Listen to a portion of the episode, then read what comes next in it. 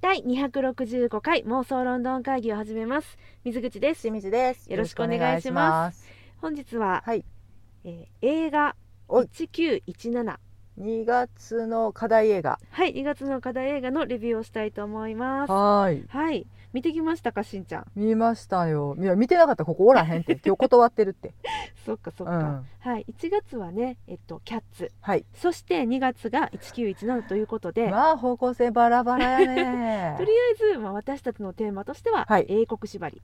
うん。ということでね何らか英国うに関係するもの、そうですできれば英国舞台英国俳優が出てるものはい監督さんまで求めていいかしらもちろんですぐらいですねはい、はいあとまあ制作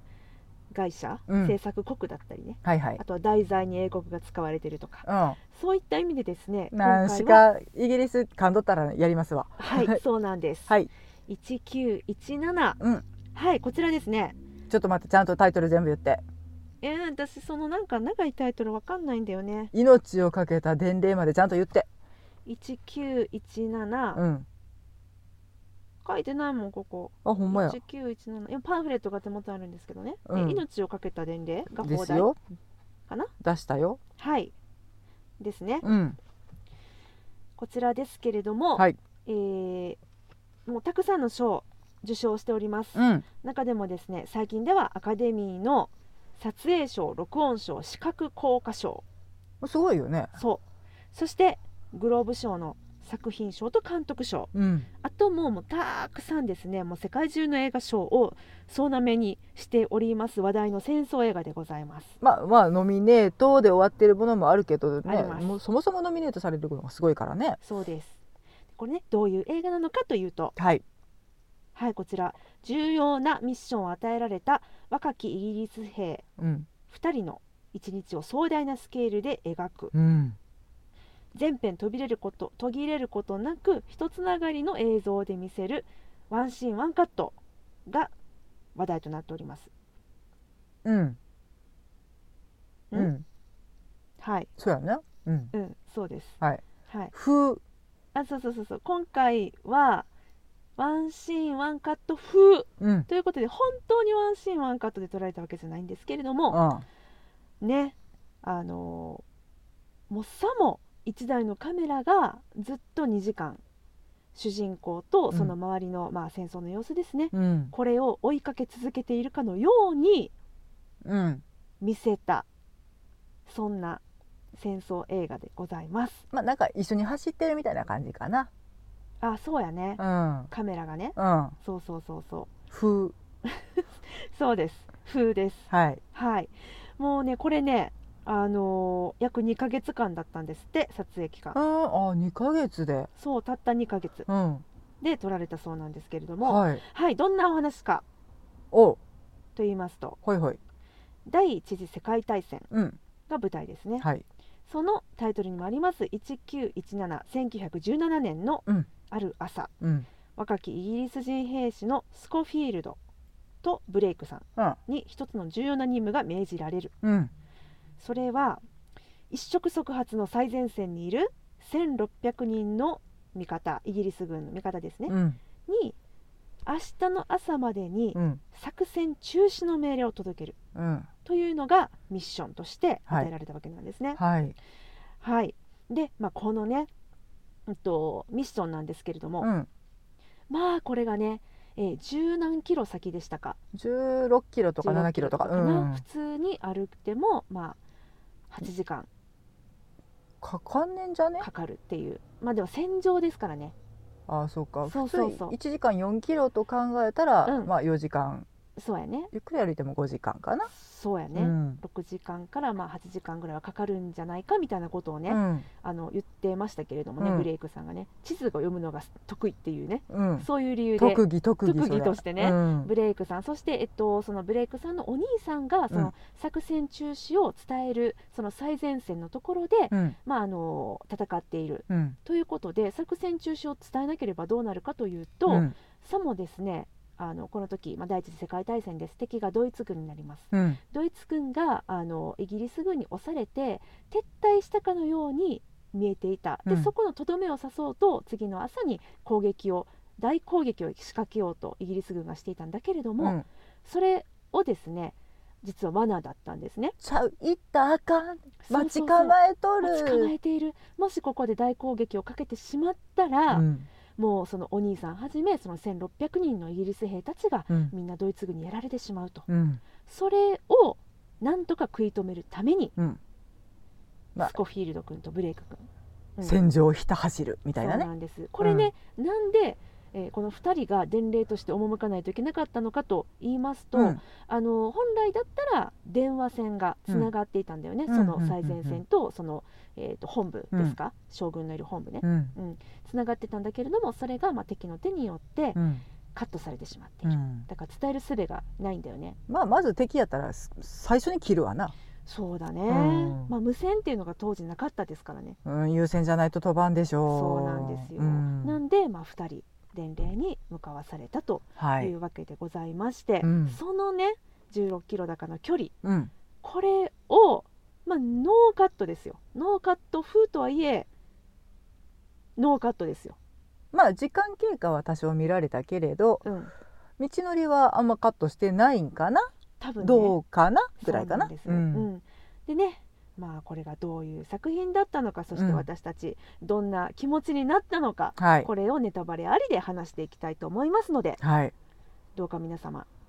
ネタバレ聞きたくないよということ方ははい今からスイッチオフでもういいのかなスイッチオフでもういいですねはいスイッチオフでお願いしたいと思いますはいまでたはご覧になられた後に戻ってきてくだされば嬉しいなはい ではというわけしんちゃんはいいきますよ、はい覚悟はよろしいでしょうなかんだろう何の格好だろうはいではスイッチオフはいよろしいでしょうか産むはい始めようではないか始めようではないでしょうかはい、はいでまあこれねうんあのー単純な、うん単純なって言ったらおかしいなあのシンプルにこの映画の感想をね、うん私たちはあのー本来でしたら語るべきだと思うんだけれども、うん実は私たちはこの作品を見る前にとある演劇作品を見てしまっているはいそれがナショナルシアターライブのリーマントリロジはいー、えっと、前々回のレビュー、えー妄想ロンドン会議でレビューしてますのたでだのレビューじゃございません大絶賛レビューで大ご絶ざいます賛レビューはいそうですはいはい、でなんでこの作品の話を今したかというと、うん監督がうん同じサムベン・サムメンデスさんはいということでねうんやはりどうしてもね私はそうだったんだけれども、うんどうしてもその最近見たばかりの舞台作品うんうんリーマントリロジーとちょっと比べてしまうというところなかったしんちゃんまあまあちょっと残り感を感じながらねそうだよね、うん大体同じぐらいの時なのかなこれを作ってたのどうやったらこんなことができる同時の進行は無理じゃと思うんや、ううんんそれはねただまあじかぶっとる時期もあるじゃろなそうやわなううんん、そうなんかだからねその、まあ、全編ワンカットうんっていうところも含めての話になるんだけど特にそこになるんだけれどうんも、うんなんかすごいあの映画なんだけれどうも、んうん演劇っぽいっていうかうんワンカットだから余計にかな演劇っぽさっていうのを感じたかな。そうねっていうか監督自身がもしかしたらその、うんとまあ、どのね、うんその演劇畑出身の映画監督さんもそうだと思うんだけれうどんも、うんやはり映画ではの撮影で出すことのできない、うんあの時間のうんその撮りながらね撮りながらその順撮りだったりとかさうん言うじゃない、うんうんそのシーンごとにじ順番に撮っていく方法っていうのは実は贅沢な方法でそりゃ金かかってしそゃあうなだよいですわねそりゃそうだよね、うんだから役者さんは多くの役者さんたちはいや本を与えられて、うんまあそれを読んで、まあ、理解をして、うんその後その各シーン各シーン、うんセットごとうんもしくはまあタイムスケジュールの都合ごと今日はここのロケ地借りれたとかまああの出演者このシーンが出るってこと日しか抑えられへんかそうらあるよねこの人のシーンこの1週間で撮ってまいりますわとかねそうだよねそういうのもあるよねううんんっていうそういうのでなんかどうしてもあの登場人物の気持ちをつなげていくことが結構難しかったりするうんっていうふうによく聞きます、ん私は映画の現場もうほとんどと言ってないぐらいあの経験ないんでわかんないですけど、まあでも想像に難くないわなそうだよね、うんうんだからよくねそのテレビだとか、うん映画の俳優さんが舞台を初めて経験した時にね、うんあの2時間続けてその役として生きることができる舞台って素晴らしいねっていう感想を持たれることが多いよね。まあ強制順取りやからな強制順取りうん作品、そうですそれが演劇、うんなんだけれども今回は、まあ、多少のねうんあの撮るシーンごとの前後っていうのはあったかもしれないけれども、各シーン各シーンっていうのが例えば最大で長回し10分間したとしようんうんうじゃあ、まあ、2時間あるわけだかうら、ん、 10分のあの何ですか、えっと、シーンっていうのが12回あるはいはい、だよね、うんうんその10分間っていうのはその役として気持ちをつないだままでいられる、うん、ね、よくあるけどもう一言セリフ喋って「はいもう次のカット」みたいなのもあるもんね「はい止めて止めて止めて」って。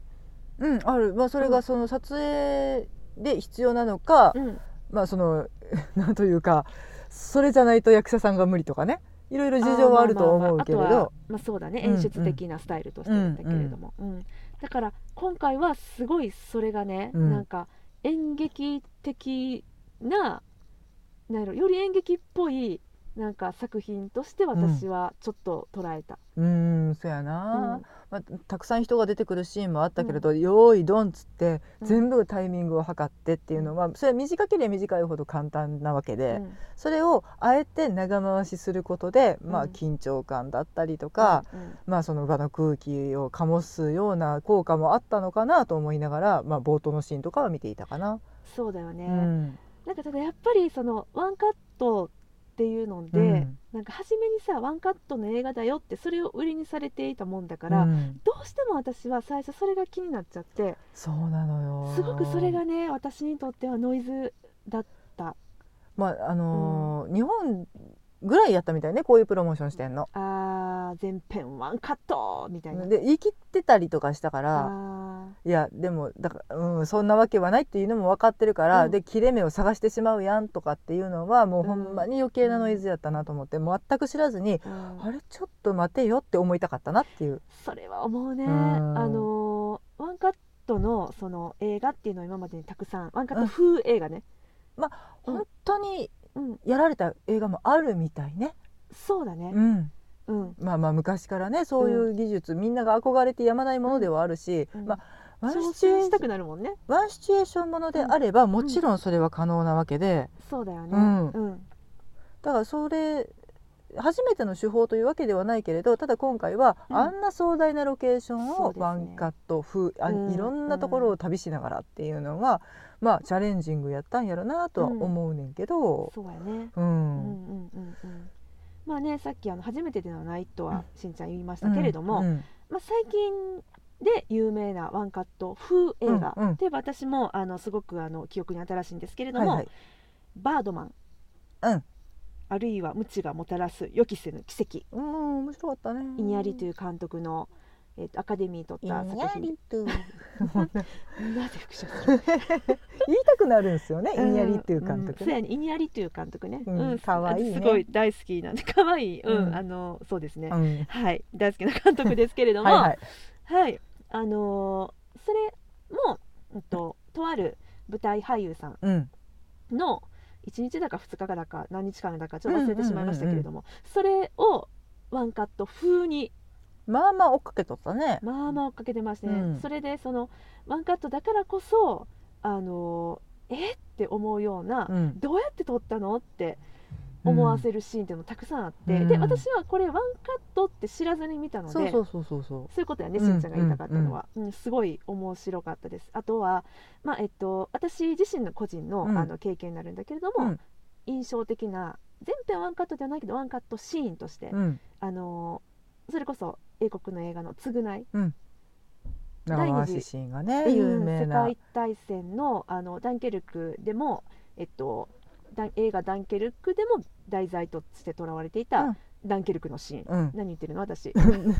のダンケルクの戦いを描いた映画 のそうシそうそうーそンうワンシーンねはい、ワンシーンね、はいでそのあの海岸のねうんシーンが、うん、見ているうちにあれこれってもしかしてワンカットなんじゃないって、そうそうそうそうありますうね、ん、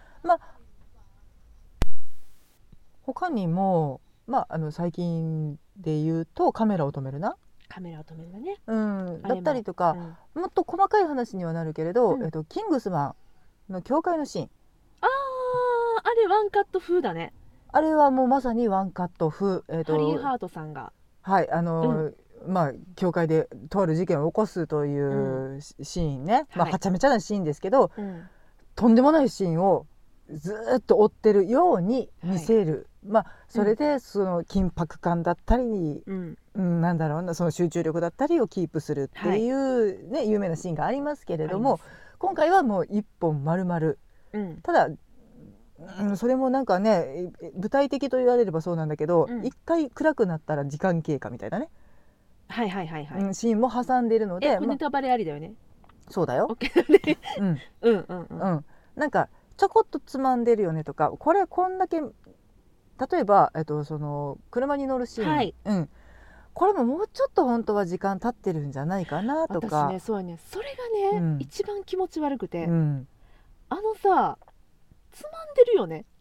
うん、だからなんかちょっと幻想が入ってるようなみたいな、、うんうんまあ、解釈されている方もいらたくさんいらっしゃったけど、なるほどうんそうだから実際に映画の中では、うんえっとワンカット例えば1 0ル歩いたとすれば、うん10メートル歩いた分の時間とうん10メートル歩いた分の距離っていうのが、うんあの記録されていると、えっと、頭の半分では思いながら、うんでも頭の半分で受けるのはあれなんかでもこの距離本当は10メートルじゃなくてさ100メートル進まんかったおかしいな私が目の前で今見てる繰り広げられてるこの映像では10メートルなのにっていうバグがね、うんやっぱり起こったよね。うんだからやっぱ多分つまんでるんやろなってちょっと目にしたレビューで一番、うんあなるほどなと思ったのは絵巻だねってなるほどううまいこと言うわね解釈をされてる方がいてあそうだそうだと、なるほどうん、なんかやっぱちょっとその時間経過としてはその何時間経ってるっていうのももちろん2時間で収めてるし、うん何キロ走破したっていうのも、うんそれいやそんなに歩いていませんがなって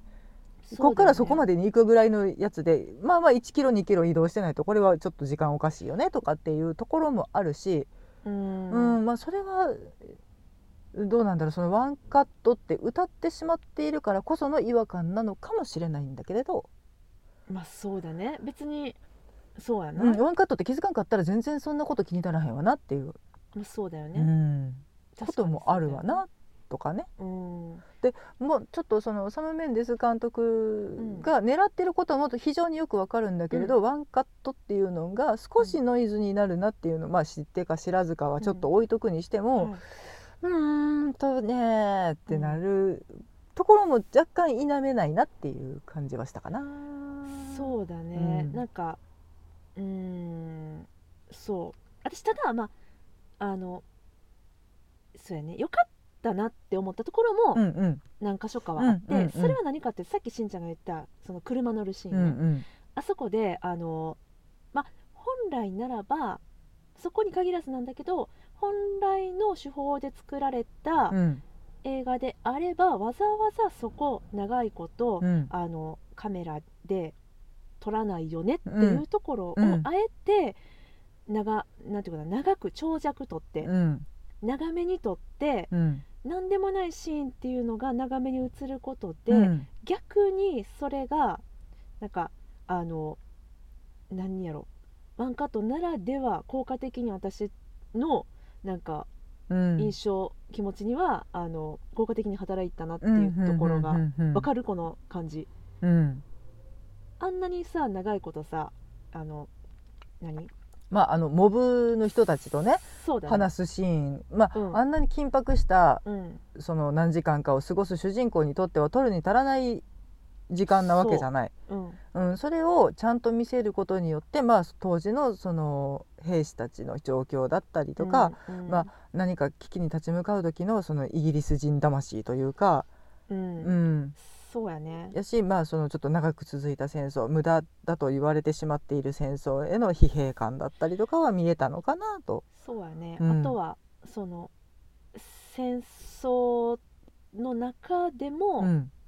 あなんか美しいなって感じれたりとか、うんうんうんあ綺麗やなみたいなあホッとするなみたいな、うんうん本来やったら抱きそうにもない感情がうね、んうんなんか感じれたといううか、っんていうのはあったあとまあうん面白かったなと思ったのは、まあ、いくつか私やったんだけどうも、んえっと、飛行機が墜落してくるシーンね、うんうんうんああそういう描き方っていうかあそう迫ってきますかっうんて思ったしあの墜落の感じうで、んあ遠くであ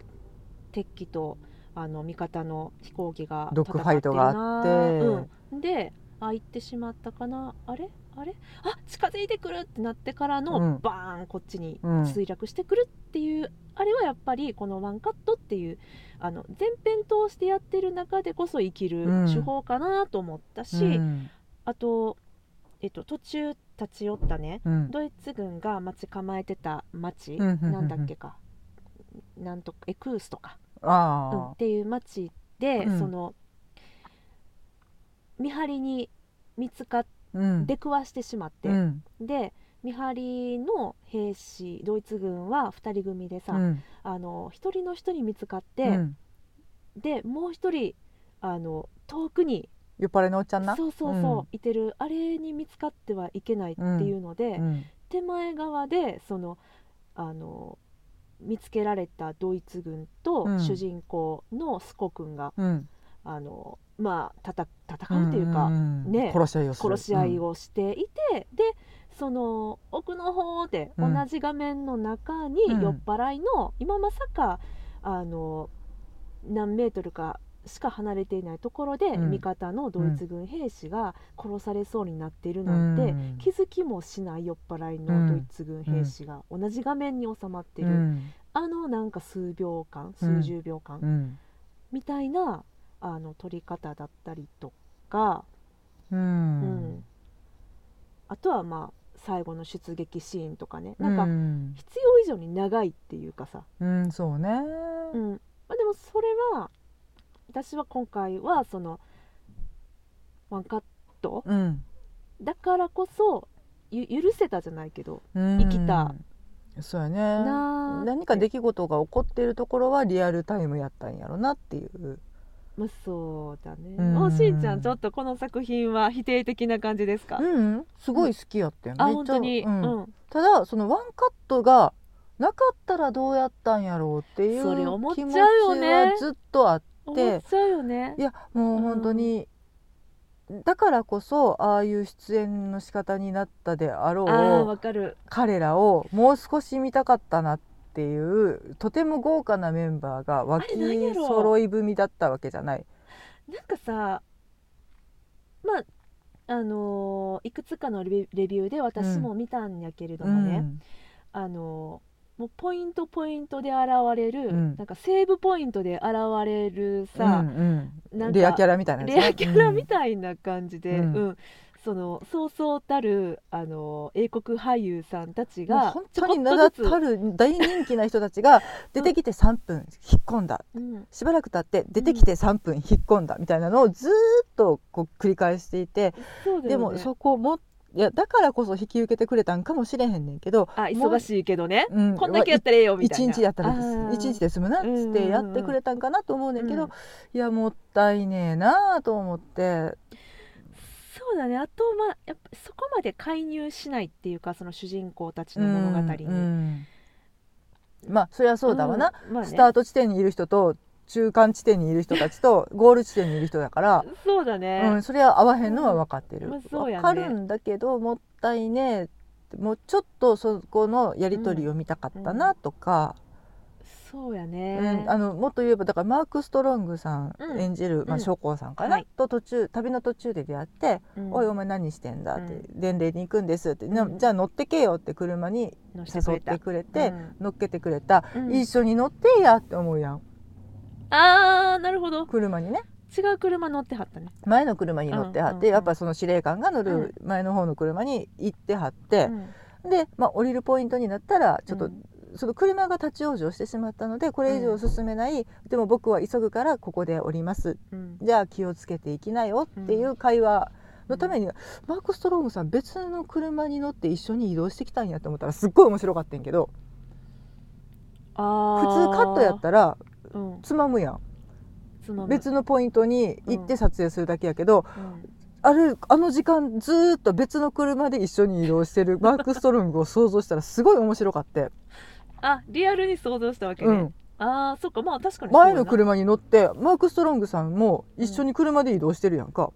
してるね、うん、平行移動で、そうだねう、ん、距離進まんとあかんからね、うんそれえじゃあ一緒の車に乗って芝居もうちょっと見せてやとかね、うんなるほど、うん、なんかそれをもうがもったいなく感じてしまって、まあ、私は、まあ、そうやねあのもったいなさっていうのも感じたけど、あのシーンに関しては、そのまあ乗せてあげるって言ってさ、うんうん乗せてもらいました、うんでちょっとあの橋がうん落ちてしまっててこれ以上その進めないから遠回りしないといけないから、ん僕は先に行きますって言って、うんあの車を降りて、うん主人公のスコフィールド君は、うんスコフィールドでやってたあっっけたすごく、うんスコ君ねうんスコ君はあの車を降りるわけなんだけれどうも、んなんかその、まあ、乗せてあげるところまではまだわかる、うんただ降りて、うんその僕はこっちからもう先に行きますっていうところにわざわざねあの偉いさんですよ将校さんの、うんマーク・ストロングさん演じる、わざわざ、まあ、降りてきてね、うんあのもうこれ以上は無理だってわざわざ言いに来うて、んで僕は行きますってそんなわざわざ1回の、まあ、伝令大事な役目かもしれへんけど言いに来るかなと思ってうんまあ、言いたいことがあったっていうのはあると思うけどねあそっかそっかの複数人であ必ーず聞くようにしなさい1じゃな対い1とであったらダメだよみたいな。あの突っ込んじゃう人がいるからねっていう忠告はどうしても与えたいっていう気持ちはあったんやとは思う、うんそこにまあ無理がないようには作ってうるんそっかそんっかだろうけれそうどか言い忘れたことがあったみたいな感じだったっけ、まあだってほんまやったらもうちょっと先まで連れて行ってあげて自分も立ち会ってあげれるぐらあいそっのかつもりでいたうんはずなのに、うんそれが叶わないってなったからっていうところは組めるねんけど頑張れば、うんうんうんただそれがねうんってうんももったいな感もったいなかんねもったいな感うんそっかそっか満載満載うんうんあしんちゃん今ね満載って言いたかったんだと思います多分合ってうるん、合ってる うんあの今、そうねサムに申し訳ないなって思ってごめんなそんな好きかって言ってあっあていうサムサム君にな、うん今言うとんねんな、うんうわん、かる頑張って撮ったのはわかんで、うん好きやねんでそうただすごい気持ちはね私も伝わってきたからねうんわかる、すごいわかるよ、うんやっぱいい,、いいとこ探してもんだからうんうんそうやね、まあ、ただまあ想像するとね、うんまあ、もしもの話をするとよ、はいはいもしあの橋が落とされてなかったさ、うん車があのエクストの町に行けたとしてさ、うんでもまあ残党というかあそこでもやっぱり、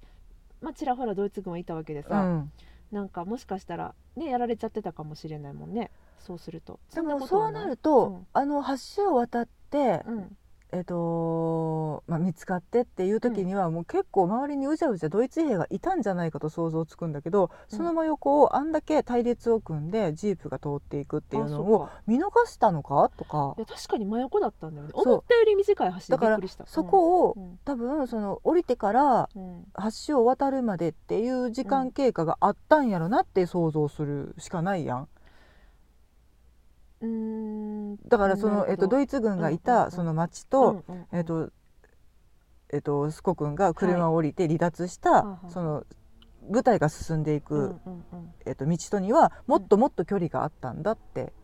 あ思わないとそうのかいやだってもうそこは目と鼻の先で出くわすやろがいていうかそのうん伝令、めっちゃ車通ってんの見えてるやろって、なまあ確かにね伝令じゃないか、えっと見張りの人見張りの人うんね、うんうんブオー言うてるからいや確かこにんな小物一人捕まえる前に、あっち行ったでーって言ったりやって。ほんまじゃねなんかそこに矛盾を、まあ、そこまであの見ながらめっちゃ考えてたわけではないけれど、あれ近くねっていや今そこあーめっちゃ車走ってたであそあっちをかけやって思ってしまってん、なるほどね、だからそこにうんもうちょっと自分の中では時間経過というものをプラスして離れたところで降ろされたんだって解釈するしかないなって。そっかそっか、うんなるほどね、うんまあ、その辺はちょっとわかんないわねかんないねんけどだからちょっとそういうその仲間回しだからこそうんのうんちょっとしたフラストレーションがちょっと常あったかなっていう。そうやうね、んうんそれは右に同じくです右かな右やな、右です、はいはいまさに今私右に座っているというこの奇跡ねはいはいうん、右に同じ、まあ、左に同じまあいいやえ何何何、まあいいやいいやえ合ってるよね合ってる合って別るに合ってるよね合ってる合ってうるん、オッケーうん、そうなんだよねうーんっていうのがまあなんかちょっと全体的に加もされていたのでそうだね、うただ作品としてはやはりとても楽しめ、うん楽しめたっていうのも語弊がある作品やねんけどね。まあね、まあ、ただそうなのでまあ、この映画どこで見たのしんちゃん映画館知ってるまさかしんちゃんが遊園地でこれを見たと思わ ないえっ、と映画館名ですかどこで見たっけ何な系の映画館で見たの私は109ですけど iMAX では見てないよね見てない見てないそうこれさ、まあ、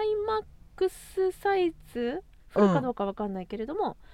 のあの作品でもあったんだよね、うんうんうんうんだから私普通のさ普通のサイズうん、 iMAX でやったら本来見れてた、うんあの上下のうん広がりっていうのがないバージョンで見てて、うんうんかつ、まあ、音響もねあんまりいいとこじゃないんだよね私が行っ行たところがね、うんまあ、それはもう分かってるんだけど、うんだからまああのちょっと iMAX で見たらもしかしたら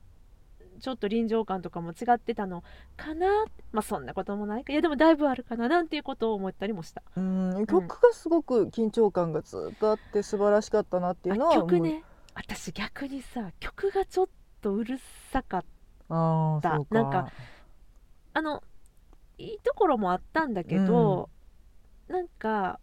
曲に無理やりなんか盛り上げさせられてる感じがしてう、ん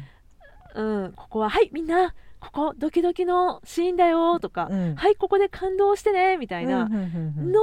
をちょっと感じてしまって、うん少しやりすぎかなっていう、まあ、好みの問題なんですけどうね、ん思っそうやなちゃった。うん、私はそんなにあうんの曲を意識してみる方ではないので、まああ逆にー、うんあの多分普段は遮断してんねんねうんあんまり意識せずに見ててう、んでああ盛り上がってるわっていうところだけ耳に入ってくはいるはいみはいたいな、多分見方をしていたので、うんうんうんああく曲なんか常なってるなっていうのは感じててんけど、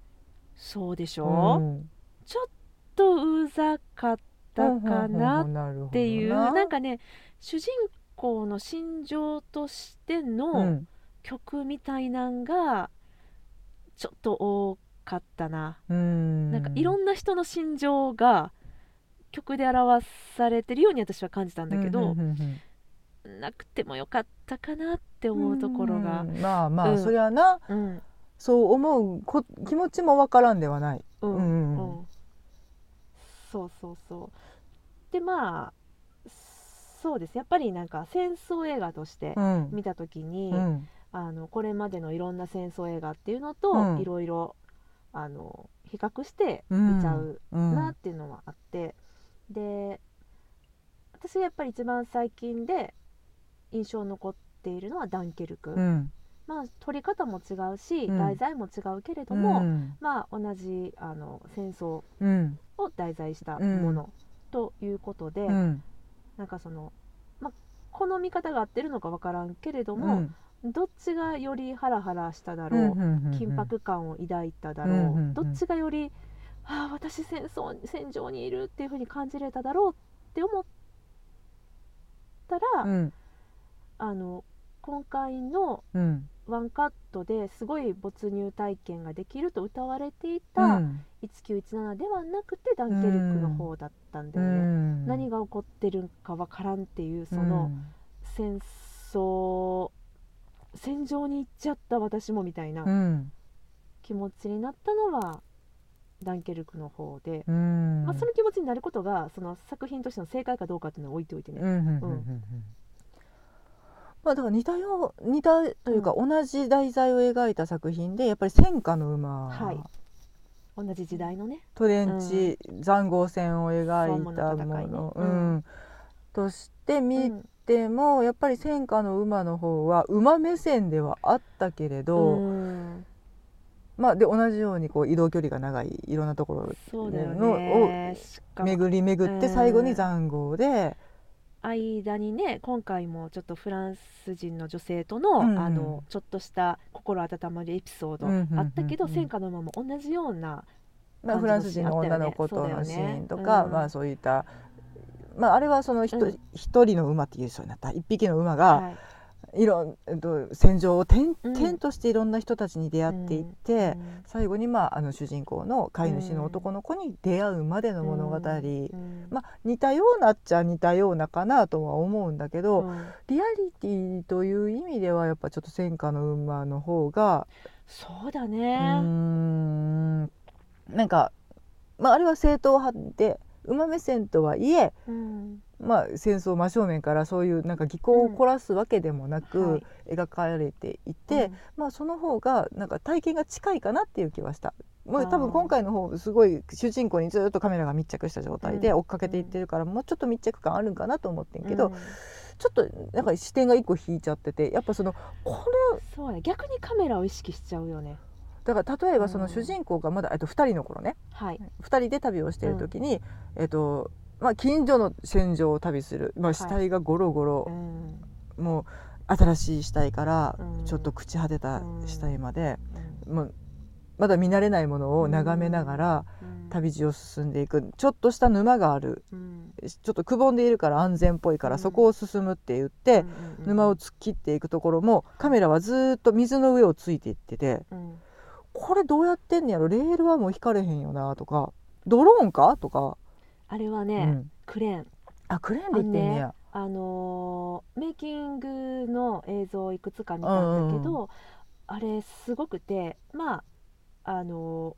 大部分のところ歩けるところは、うんカメラマンの人うが、んまあ、後ろなり前なりから1個のカメラをスタビライザーうでんうん体に装着してね、うんついていくの、うんもしくはまあ回り込んでうん撮るんだけども、うんそれでそのあそこ絶対歩けないっていうところ、うんしんちゃんが言ってみたいなところね、はクレーンがねシューって現れて、うんそれにあのピトってつけんの、そうやねポンって乗っけんの、うんほんでクレーンの先行く方向に先回りをして、うんうんクレーンからまた下ろしてうん、持つの、あーってことは主人公たちがあんまり早く行くと「ちょっと待て!」って追いつかへんやないかいっていうことが起こるわけだな。そうなの。うんうんうんでその距離感っうんていうのを例えばなんかセットを作る前にね、うんここにセットをじゃあ作りましょう、うん残語を作りましょう、うんで物語上どうしても、うんこのセリフを言ってこの話をしてうんそして次のこの地点に着くまでの距離っていうのが必要じうゃない、んうんで従来の取り方だったらカうんットできるから、うん別に「はいじゃあここからここまで歩いて」って言って、うんじゃあこうしましょう」って何個か取って、うんじゃあこことこれとこれつなげようってできるけど、うん今回のやつはできないから、うんどうしたかっていうと、うんセット立てる前にリハーサルしたんだって、役者だけで。うんどの距離とどのタイミングが必要かってこそうとねそうそうここで、えーアンドリュー・スコッ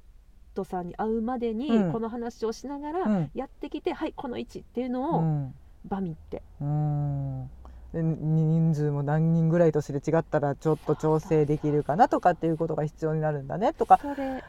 そうやねんでね、ねそれがさまあ私が演劇っぽいと思ったのはそこなんだけど、うんうん先にその何もない状態の言ったら稽古場うん、で読み合わせから始まって、うんリハーサルを重ねて、うんであのはいセットと合わせますよみたいな、うんまああるじゃない演劇ってさ、うんそれを、まあ、映画でもやったからうん何回か、まあ、リハーサルを重ねて、うんではい本番ってなった時にしかもねあの、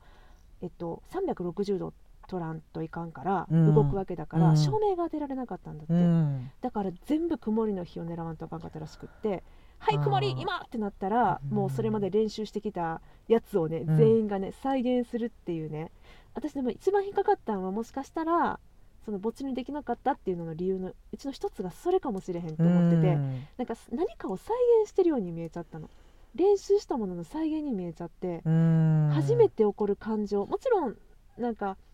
どの映画でもさ多少の練習っていうのはすると思うねんけど、うん何テイクうかん重ねとかってあるし、うん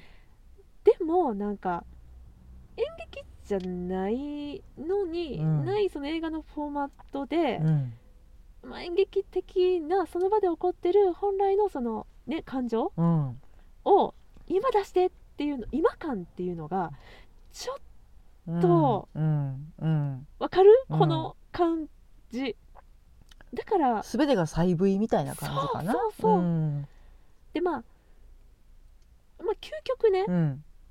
まあ、この伝令が絶対に届くってことは分かってるわけじゃん、うん伝令失敗ってなる、うんそのシナリオはないって私ないって思い込んでたんやけど、うんないよね、うんうんあのみんな二人の時の方がドキドキしたよねとか言ってる人いたけどねそれはそうかもしうれない、んあと主役っぽい方が先死ぬよねとかね、そうだね、ううんんうん確かにそうだよねおっしゃってる方がいてそれなって思いたけだうとんそうだよね、うんなんかストーリーとして、うんそうなんかそうだね再現感ううんせやななんかやし普通の、うんあのー映画やったら気にならないだからあれ靴乾いてないとかあーそれ何も思わんかった靴乾いてたなんかあれさえ沼川から上がってきた沼から出てきあてー靴乾いてるとかわおあとはその,、そのもう一人の主人公ともいえるブレイク君が、うんえっとまあ、敵兵にうん不意打ちでお腹を刺されて、失血死みたいな感じになっている、うんうんうんその死に様がどんどん顔色が悪くなっていくのよね。うん真っ白になっていて、うまあ、んその出血多量っていうことを顔色でも表現していてうんすごいけれど、ああ CG って思っちゃうのよ。あーそっかまあそうだよねそれは今しんちゃんに言われてあーそうかって思もうったそれすっごい気になっててあどんどん顔が白くなっていくけどこれってだから止めて塗ることもできないしほんままや、あこれここで CG 処理かと思ってる自分がいてうんその自分に冷めるというかまあそうだよからとてもいいシーンやし、うんうんなんかもう感情的には乗ってるねんけどそうだねどっか頭の端っこでそれを考えててまあ、そうやねうんなんかそなれんがかそういうのが随所にあったってこそうとだそようねそうそうそうそううんまんべんのあったのでまんべんのあったうな、んまんべんのちちょっと気がそがれるというかそうやな、まあでもねあの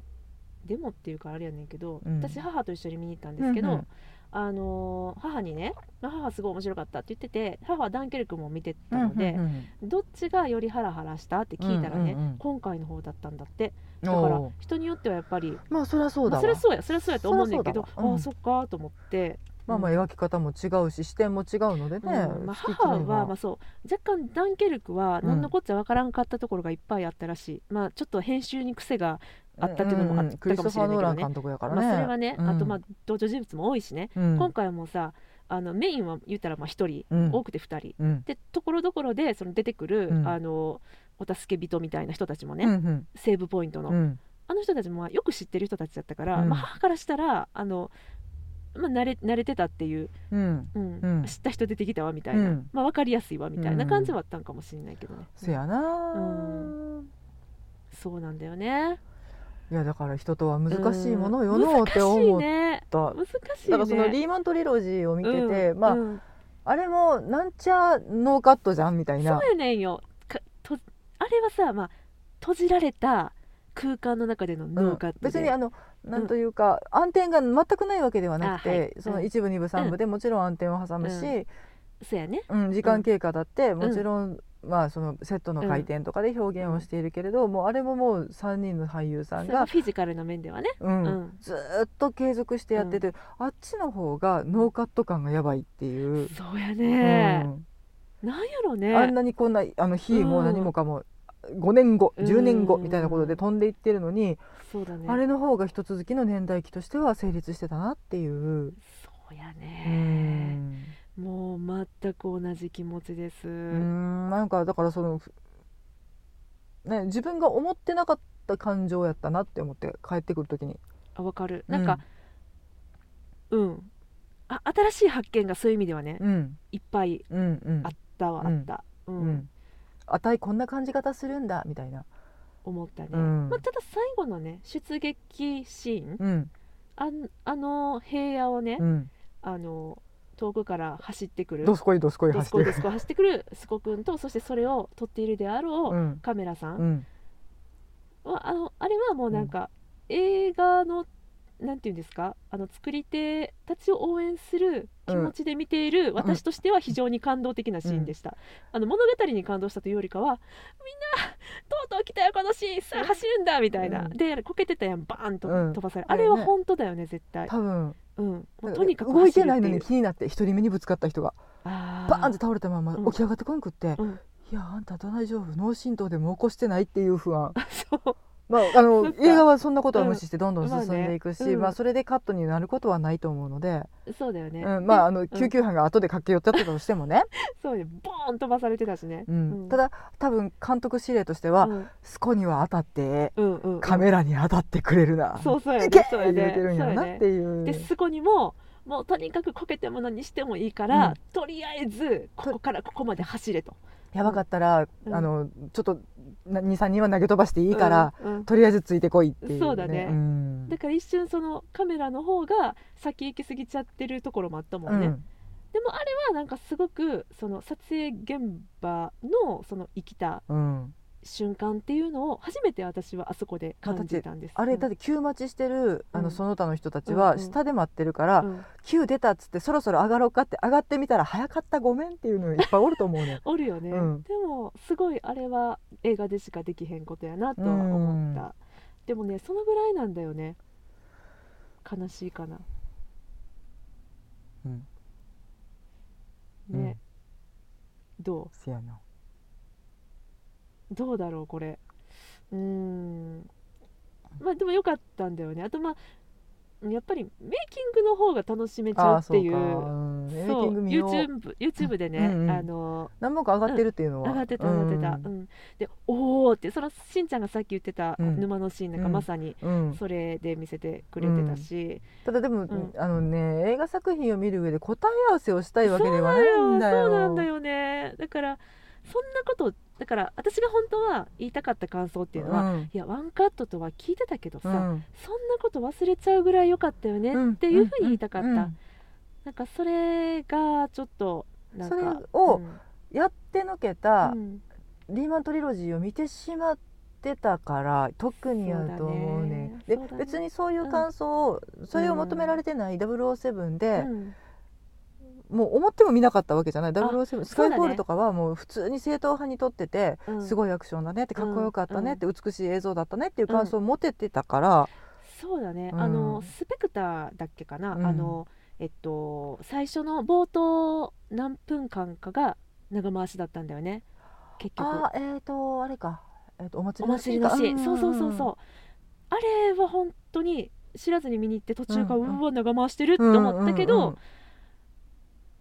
ねだからそれが正解やと思うそよれね、が正解だよね、ううんうんうんんううんんうんで後から考えて、ようやったなってそうそうそうそうそう、うんでも長回しだからこそのなんかシーンがいいシーンが撮れたねっていうのはうん、それは言いたかったけどだなやっぱりワンカット風って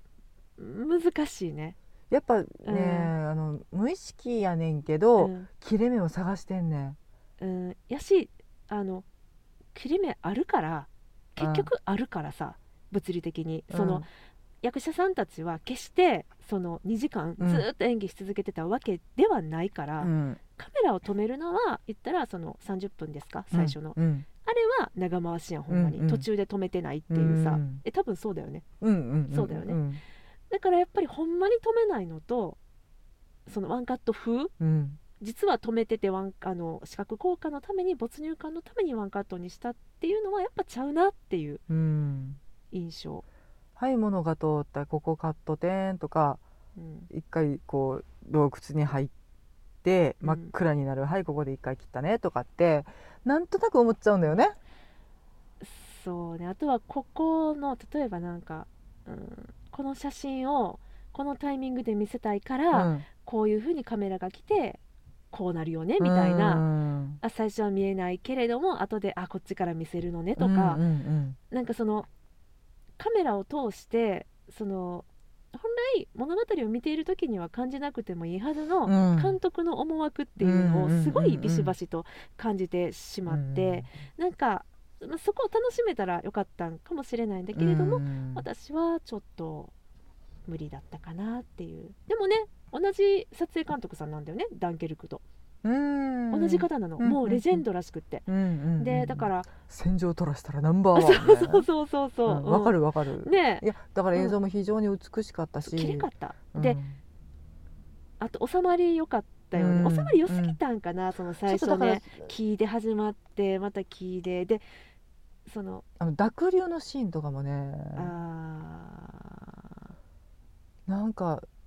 その途中で兵士たちがーあはい出撃前に歌を聴いているし、もう夢みたいなシーンそうねうん、あとまあちょっと桜が印象的に出てきてたけれど、あは桜と言っていいのかなチェリーの木、うん、チェリーの木ね、うん、がの花びらがっていうシーンが2箇所ぐらいでとても幻想的で出てきたんだけど、あれがだからもうちょっとなんか現実感なさすぎて、そうやねまああえてやっぱり狙ってるんだとは思うんだけど、うまあ私はあれはまあ綺麗だなっていうふうに、うんあ戦争映画戦争の中でもこんな綺麗なシーンっていうのを同じなんか作品の中に入れることができるんだなと思ったけど、で多ちょっ分とフそァンのタジックだったねそ全の体が兵士がもうすごい伝令い行かなきゃって言って、うんなんか多分ふわっふわしてると思うのね気気持ち的にも、はいはいはい行かなきゃいけなかってうん焦ってるし、もうでもいろんなことが起こりすぎてちょっと現実感が乏しいというか、うんなんかちょっと意識半分飛んでるみたいな状態で前に前に前にみたいな感じでこの風景を見たらそうなるんかなって思うねんけど、うんとなんかそのファンタジー感がうんちょいとこうんうあの少々でよかったやつが小さじ1入っちゃったみたいな。そうだねパラッとで収めておいてほしかったなうんみたいなね、うんまあ、でも、もしかしたらそれは、まあ、サム・メンデス監督がね今うん回初めて脚本書かれたらしいんですけど、うんまあ、おじい様に捧ぐみたいなことが最後にねそうだね展示が出てたけどそうだねあのまあもしかしたらそのちょっとその彼の思いっていうのうがんね、うんちょっと溢れてそうなったんかなって、うんまあ、戦争体験としてやっぱり実際にそういうことをか経験したことがあるっていう話うん聞いてとかっていうことも考えられるので、まあね、まあそれはちょっとうん私たちには本当にわからない気持ちなので、まあそうだよね、うんなんか難しいねなんか客観的にその捉えれば捉えるほど、うんその見ている人たちの胸に迫る作品もあれば、うんあのもうこのワンカットで没入感をもう本当に戦場を体験してほしいとまで作られた作品で、逆にちょっとスッと引いてしまううんような、そのん作品との距離感って難しいね。うんうん今回はちょっとそのうんだ描いている題材とかに対して、うん利口が立ちすぎたというかちょっとテクニカルに走りすぎたかなっていう気を小生意気にも抱いてしまいました。ほんまそうなんですただこれまた不思議な感情なんだけど、うんもう一回見たいそう、うん、わかるそうなのこれもう一決回なんしてか嫌いではないの。やしそのあの技巧的なうん、意味ではね部分ではね、なんならちょっとスローモーションにしながら見たい場面っていうのうもんたくさんある、うん、うん、ここからここどうやったんやろうとうか、ん、なんかそういうその映画作り作品作り、その挑戦的な作品作りという面でうはん非常に楽しませてもらったかなって、うんやしなんかそのこだわりがある、やっぱなんかあの、ほら廃墟にさ照明弾がバーって照らされていて、い、やあのシーンが私はすごく一番美しいな私もとあれ思って私しばらくは、うんえ夢見てんのかなと思った、その何これ何これ何気これっ絶てしちゃってたじゃない、しばらくさ、うんで目覚めたら夜になっててっていうとこやけど、あまりに美しすぎて、うんあれもしかして夢かなって、ううんんっていうぐらい美しいけれどそこでもうドイツ兵が潜んでいてみたいな、その現実、と、そうだよねまうんうんうあんちょっとした虚構のうん混じり具合、あそこのシーンはすごく綺麗だったなと思うし、そうよね怖かったなっていう、怖かったね、うん、照明なんてこんなに怖いんだとね思あって、んなねなんうかすごい暴力的なぐらいの明るさ早ってくい消うえてか、早く消えてってすそうっごい思ってた思った暗闇を作ってって。うん思ってたけど、いやだからあそこの緊迫感がずっと継続していれ確かば、にあのシーンは怖かったうな、ん、闇がとても効果的そうやなだったなと思ってうんだからああいうのが見たかったんやってそうやうーな、ん確かにねうんまあなんか細かいツッコミどころはねもうほんまにいっぱいある、牛乳腐ってたんちゃうとかあれは気になりました、うんえーってしかあもとそ思っれ手突っ込んで飲 んだやつ赤ちゃんあかんってたよあポンれはポ思ンった痛なるってってずうんーっと思ってたけどとか、思ったなねあのネズミのあの素早さとかね、はいはいはいはい、うんうん、あのもうい普通の映画やったらもうワンカウント置くよねっていうところをあっさりパーンってボカーン早かったよね早かったねあれちょはっねと多いって言うとおい出 た声出た早いきっかけまだちょっと思うぐらいに、そうねあっさり行くネズミとあかー、確かにね、う、うんん、あれとあれ5秒引っ張れたでって、はいうん、思うところもパスーン行くとか、なんかちょっとねあいつスコアはい超人的に球避けすぎじゃねとか、スコそうやな確かになうん、あそうやんなだけうんもうなんていうかう、んもう徒手空拳で走ってるのに、うんまあ、傷をなんか一回パーンってなんかねあの当そたっのて狙たっ撃狙撃兵に当たって、その気を失った時にちょっとなんかはいはいヘルメットかなんかに当たってうんうんなんかちょっとうんうん首から血が出てっていうのはあったけど、うんあんたそれだけみたいな、確かにな、まあまあ走って頑張ったやろって、確かにそうやな、うんうんうん、とかいろいろなんかちょっとね軽いツッコミはあるんですけどね。まあそれはなうんどの戦争映画においても、まあ、あるっちゃある、うん主人公は死なないっていうう、んうんまああるんだけどね、うんそやねというわけでなんか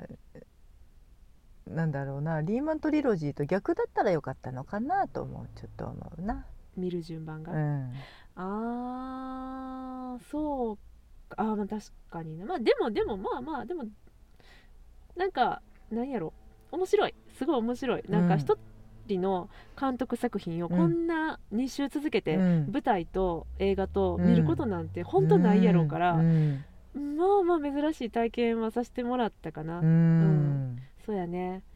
まあ私たちはやっぱり演劇はすごく好きなんだなっうんていうことが今話しながらも思った、うんもしかしたら逆の感想を抱いてる人もいるかもしれないもんねそうだうねんやっぱり映画は素晴らしいけれどなんなん演劇はわけわからへんしそうさやねおっさん3人しか喋らへんしさって確かにいう感想ももちろんあると思うけれど、うんだかもしれないね、私たちが感じる面白さとしてはやっぱりリーマンとイロジーに完全に軍配が上がったなっていううんそうやうな、ん、リーマントリロジーの勝ちですはいはいという結こと論で出たということでよろしいでしょうかはい、はい満足満足だねうん語った語ったうんまあ大体なんか似たような感想をやっぱり抱いてたねそうやね、うんいやー面白かったなでもそういう意味ではなんか課題映画として見てるから余計になんかそういう見方もしてなんか何を感じるかなって、そうね自分の中でもちょっと興味を持ちながら、ちょっと覚えとこう覚えとこうってそう思ってそうそうこのシーンあのシーンっていうう風にんね見てるそのうでだねまあでもすごい役者さん良かったよねそのあの私は初めて見、ま、あの拝見しましたけど大お二人体出てはる方、もう分かってんけど一人だけ私がちょっとね、どこだったんだろうってまあ後で分かったけどね、うんどうしたあのの分からなかった方がいらっしゃってねあそうなのううんんあのあれ誰でかす出よてたジェイミー・パーカーさんジェイミー・パーカーさんそうやそうやそうや名前あったよねどこどこにいてた多の分うんなんかその名前的に、あの行ったらいかんっていう人最後にそのダッシュのかける前のあー塹壕に行っ残た壕でもうちょっと先だぞっつっうんて、うんでうん上がろうとしてて「いやいや行ったらあかんって行ったらあかんって」って言あっれてがジ見ェイよミー・パーカかーさんやった多分なるほどねあの、うんえっとナショナルシアターライブの「アレルヤ」はいはでいはい息子さん役をやられてた、うんまあヒストリーボーイズとかにも出られてた、はいうんうんうんまあ、私たちの大好きな俳優さんですけれども、うんもう出られてたらしくてそれで気づけんかそうやってそんうやな出てたんや出てたんやそれ忘れてたうわんう、んジェイミー・パーカーさんの名前をちょっと見てなかったので探してなくはいはいはいはでい見逃したもう一回見ないとね後 悔ずーはいうんまあでもまあでも私割とその情報シャットダウン派ではあったから、うんえっと、リチャード・マッテンさんとんうんマーク・ストロングさんは出てるって私、まあ、知ってたかもしれない忘れてたのかもしれないけど、うんうんあのマーク・ストロングさんはすごい嬉しかったからあれこの声はこの声はもしかしてと思ったらマーク・ストロングさんうんでもうふくらはぎで分かっ たよね「ちょっと待てや「たマーク」って「やっぱりお前やな」って、めっちゃおもろい」でもうちの母はマークさんって気づいてなくてう「んあの人かっこよかったよね」って後から言われてでしょ「でしょだってマークだもん」みたいな、ううんマーク・ストロングさんだもん」って言って。うんうんあとエイドリアン・スカーボローさんもね出てらっしゃいましたえねどこにベネディクト・カンバーバッチさんの副官としてついてらっしゃったあそっかそっかそっかうん、ついてらっしゃった方は、はいはいはいはいえっ、と、英国万歳のお医者さん役ですはいはいね。はいはいうん、で出られてた出てら方れ、たなので、うんナショナルシアターライブ的にもとても嬉しいラインナッいやプ。ほんまそうですよねうん、ね、いそうややねー、いろいろいっうんぱい有名俳優ほんまそうやねんよなが走馬灯のようにめくるめく出てらっしゃめくる。るめくいや、うんほんまにね、うんそしてちょろっと出ては去ってくなんか袖すり合う間と小の縁ぐらいにしかあのほんまに10分20分に1回い起やこほるんイまそうやねイベントイみたベントいな。イベント、うんセーブポイントみうたいな、んうんでそこで体力を回復して、うんまた次行くぜみたそいなうそそうう。ちょっとキラキラを取り戻していくぜみたいな。だねううんん、まあだから、まあ、ちょっと不思議なまあそういう意味では本当に初めての体験はさせてもらった、うん。ね非常に面白い見見がいのあるというか、うんレビューしがいのある、うん。ね、まあでもこれを踏作ま品でしえた上でうまた次のサム・メンデス監督はい作品を見たら、まあ、私たちの視点も少しは変わるのかなという気はして楽しみだね。たほんまそうやね、うん思いますう、んはいというわけでねはい、はい、たっぷり話しましたね今日もねえー、頃合いですかなはいえー、頃合いでございますので、はいこの辺りにしてえっとまたね3月の課題映画などはい、決めていきたいと思います、うんなんかおすすめがあったらぜひ教えてくださいああとねナショナルシアターライブも控えているのでそちらのほんまそ方うでにすねも参戦しますぜはい忙忙しいしいねはい というわけで妄想ロンドン会議ではお便りを募集しております、はいハッシュタグ妄想ロンドン会議をつけて、うんツイッターでつぶやいていただくか直接私たちまでリプライください、はいえっと、メールでのお便りも大歓迎です、はい妄想ロンドンアットマーク Gmail.com MOSOLONDON アットマーク Gmail.com までお便りください映画の話しましょうよっていうお誘いでしたはいでは今日はこの辺りでお別れしましょうさよならありがとうございました